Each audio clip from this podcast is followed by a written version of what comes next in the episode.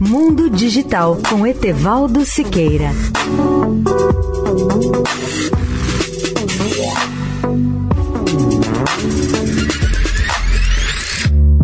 Olá, ouvintes da Eldorado. A cada minuto o YouTube é bombardeado com vídeos que violam suas muitas diretrizes, seja pornografia ou material protegido por direitos autorais, extremismo violento ou desinformação perigosa.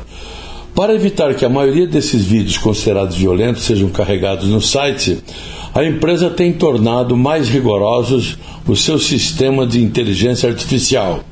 Nesse sentido, o YouTube divulgou esta semana um novo conceito para a remoção dos vídeos inadequados, que é a chamada taxa de conteúdo violento. Com isso, são encontrados e eliminados vídeos que violam as regras estabelecidas. Esse conceito refere-se à porcentagem do total de visualizações provenientes de material que não atende às suas diretrizes antes dos vídeos serem removidos.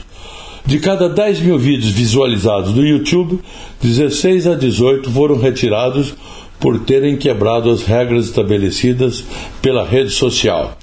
Os computadores conseguem detectar 94% dos vídeos problemáticos antes mesmo que eles sejam vistos, esclarece o YouTube.